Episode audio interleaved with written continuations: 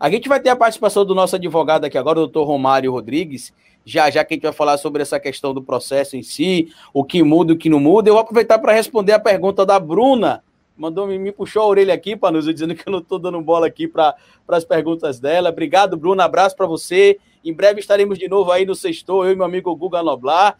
Ela está perguntando aqui se a declaração que o Serrano deu agora ao 247, que seria a armação do Faquin, faz algum sentido, se seria verdade. O doutor Romário vai entrar aqui, daqui é só ele posicionar a câmera ali direitinho, mas como aluno de direito e lendo o que eu acabei de ler agora, faz todo sentido.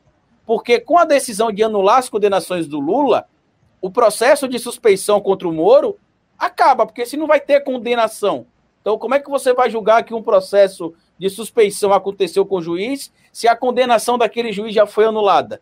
O Faquin, diferente do que os bolsonaristas estão pensando aí, está salvando o Lula, ele está salvando o Moro. Eu não sei se o doutor Romário já pode entrar aqui para a gente falar um pouco sobre isso agora, mas para mim está mais do que categorizado aqui que o motivo é esse. Deixa eu só ver aqui o doutor Romário, que está chegando aqui agora. Acho que a internet dele não está muito bacana, não. Enquanto ele resolve lá, Ganobla, é com você, meu amigo aí. Deu pau na internet do nosso querido Romário. Mas Deu tudo pau. Romário, já já ele chega aí para marcar um golaço aqui falando de, de direito com a gente.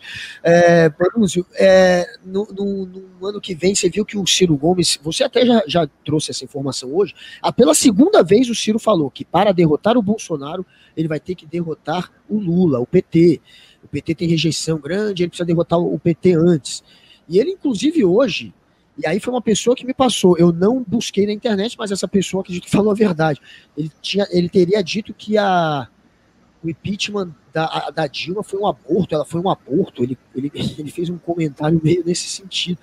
É, essa postura do Ciro de estar tá ali sempre né, na ofensiva, você acha que é, é ele, ele, ele rompeu com a esquerda, hoje o Ciro está indo mais para um centro-direita, ou ele está certo em fazer esse embate com o PT? O que, que você acha dessa postura dele?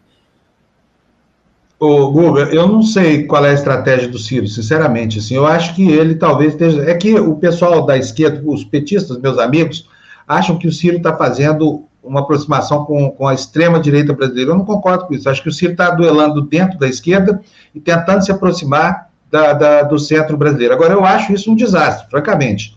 É, não vejo, assim como acho um desastre o, o próprio PT fazer isso agora, entendeu? A minha a minha tendência é achar que tem que haver um pingo de compreensão de que a realidade do país é um pouquinho mais complicada do que a simples disputa por um espaço do espectro político. Não é isso que está em jogo. Está em jogo a democracia brasileira. E, e assim, agora criou-se uma situação de tanta polarização, de um lado e de outro, que o, o Ciro está amplificando as críticas, né?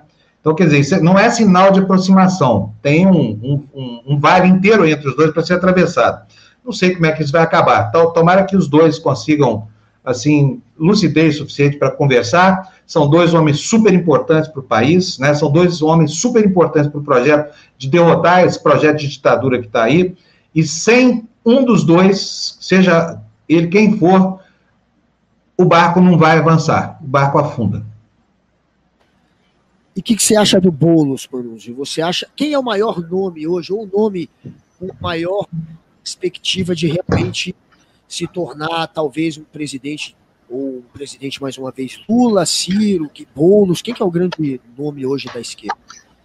Acho que o Boulos é espetacular como político, gosto muito da postura, do comportamento dele, acho uma pessoa, assim, é, é, é um intelectual orgânico mesmo, comprometido com, com a questão da, da habitação, e vejo no Boulos, assim, um grande futuro político grande futuro político. Não sei se é a hora dele. E, e a, repito aqui, ele entra na mesma categoria do Lula, do Ciro de qualquer outro, Flávio Dino, entendeu? São homens excelentes, sem qualquer um deles esse navio afunda, navio de defesa da corrupção, a nossa flotilha aqui, a nossa esquadra vai afundar.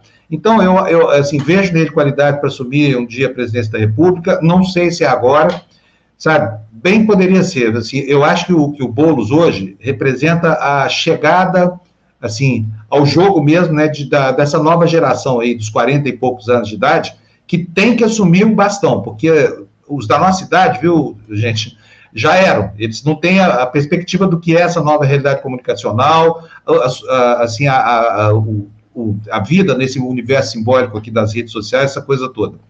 E só que eles são muito importantes para o segmento desse momento aqui, eles estão no jogo também, mas eu acho que o Boulos está entrando e vejo nele, assim, um, um, uma boa aposta para a esquerda brasileira.